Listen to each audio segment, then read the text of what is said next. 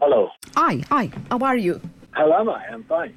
okay, okay. So let's do this. I won't take you uh, too much time. So tell me, Mike, why will we, we uh, wait for you to to return to Portugal? What have you been doing besides interviews? Well, I've been working on music. I've been preparing a, a box set for, of one of our old records. I've been spending a lot of time with my nine-year-old daughter and getting ready to go on the road. Oh, good, good. So the Waterboys have changed all over the years, not only musically but also in the in the band's lineup. Who's going to be on stage with you in Portugal? My brother Paul on keyboards, Angus on bass, Eamon on drums, and James also on keyboards. Okay, do you agree that, uh, well, nowadays you are much more than a folk rock band? How do you, how would you describe what a, what a boy sound? Ah, well, only a fool would try to describe the Waterboys sound. uh, we don't fit into any box or genre, I'm afraid. And how do you explain your uh, musical longevity? Well, I don't really think about it. I don't explain it.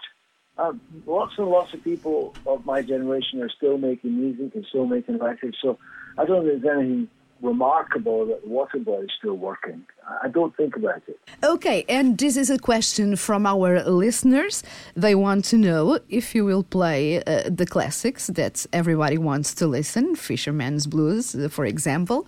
Uh, will you? Uh, I never like to, to give away what we're going to play. Okay. Uh, I like to keep it a surprise. so you're not going to tell me?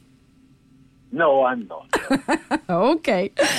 So, but do you have a, a favorite uh, Waterboys song to sing live? It always changes. You know, every tour, some song will emerge, and, and, and I'll love singing it every night, and maybe maybe some, maybe one that I didn't expect.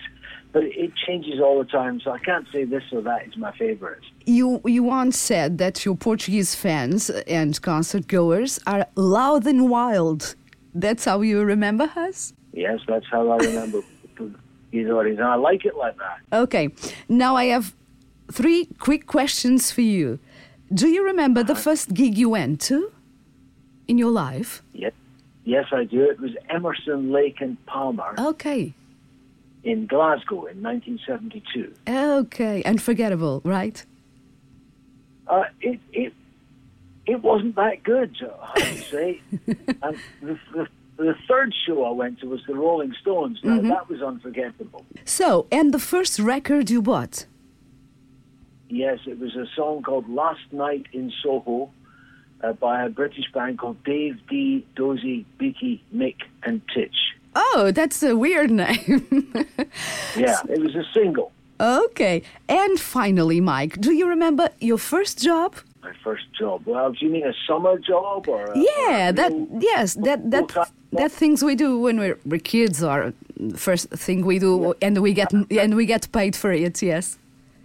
Yeah, one summer I I worked in a cafe, uh, and another summer I worked at a boating pond.